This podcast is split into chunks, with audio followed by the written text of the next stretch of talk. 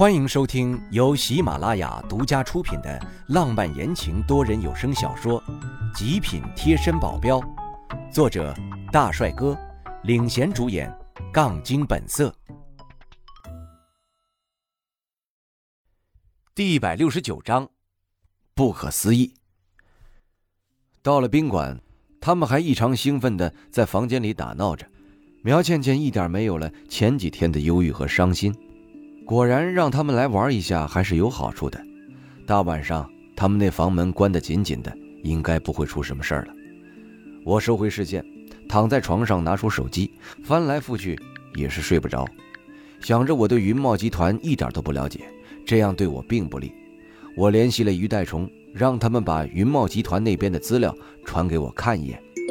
他把资料发过来，上面好几张照片。放在第三张就是我刚刚看到的那个斯文男。这个人的资料真是奇怪。首先，根据我刚刚看到的那一幕，能知道他肯定能够接触毒品，要不然他也不会随意的就能扔出来一包。但这个资料上面介绍，他仅仅是一个后勤部的经理。后勤是干啥的？谁都知道，无非就是一些打杂的小事情。就算是经理，也没有实权。除了这些资料，上面就没有什么其他的了，太过简单，让人不得不怀疑。而且资料能放在第三章，一定是什么大人物。我问于代虫这人是谁，他们说给我的资料就是他们查到的，觉得异常的、有怪异的行为都在这里了，剩下的要我去查。我内心一万头草泥马在奔腾啊，这是让我白手起家呢？什么都不给，好歹给我安排个人来吧。就我一个人呐，我还要分精力去看着苗倩倩他们。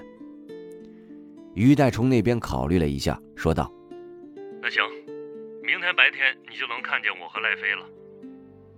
你们两个过来，那云茂集团那边不知道你们的身份，你们没有报喽？我印象中这两个人走动太频繁。”只要懂一点异能这方面的，都会注意到他们两个才对。放心吧，我们没有那么蠢。电话挂断。他们两个来的话，可以让他们帮我看着点苗倩倩，我就可以专心去对付云茂集团了。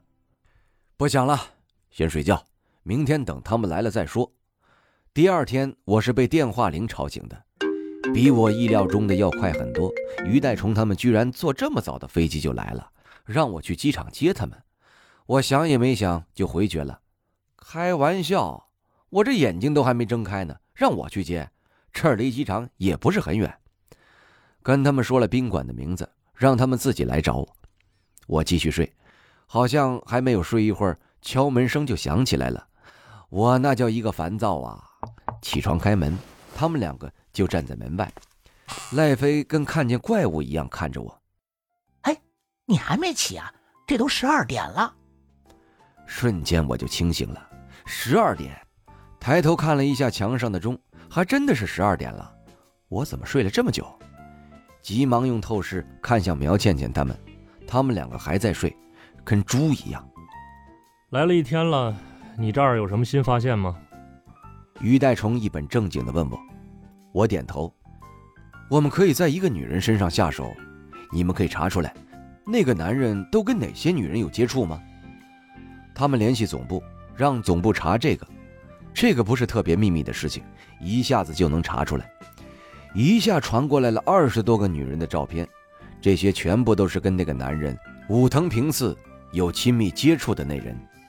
我从里面挑选，找出了那个我看到的女人，又让他们查了一下这个女人，叫高美子，她有个妹妹叫川佳子。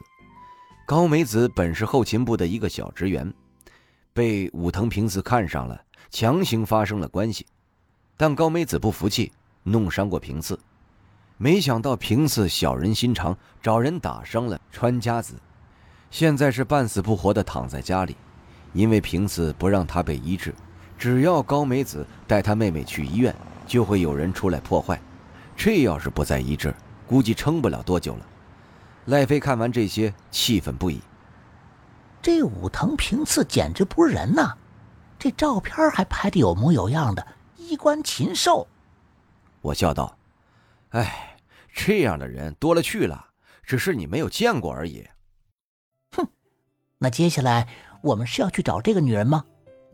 我眼睛盯着苗倩倩那边的方向，嘴上说道：“找肯定要找的，但不是现在。武藤平次那边一定还在让人盯着她们姐妹两个，现在还不是下手的好机会。那什么时候啊？你是不是傻呀？人总会睡觉吧？我就不相信他们会二十四小时盯着。今天晚上就动手去找那女人，想办法让那女人帮我们。”他不是本来就恨武藤平次吗？可以好好的利用利用。那女人也是可怜，不过我们不会白利用她，至少我们会帮助他治好他的妹妹。我同意林伟的做法，这种是最快速的了。于代虫说道：“高美子本来就是平次身边的人，就算他再精明，也不会怀疑什么，更不会觉得一个小小的高美子能掀起什么风浪。”我们看准的就是这一点，至于高美子会不会跟我们合作，这个就完全不用担心了。下午我还是待在房间里修炼，慢慢的感觉我的等级回来了，一点一点往上涨。因为之前已经达到过，所以现在没有特别的吃力。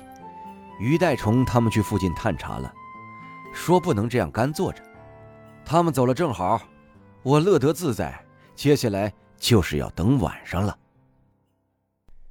听众朋友，本集已播讲完毕，感谢您的收听。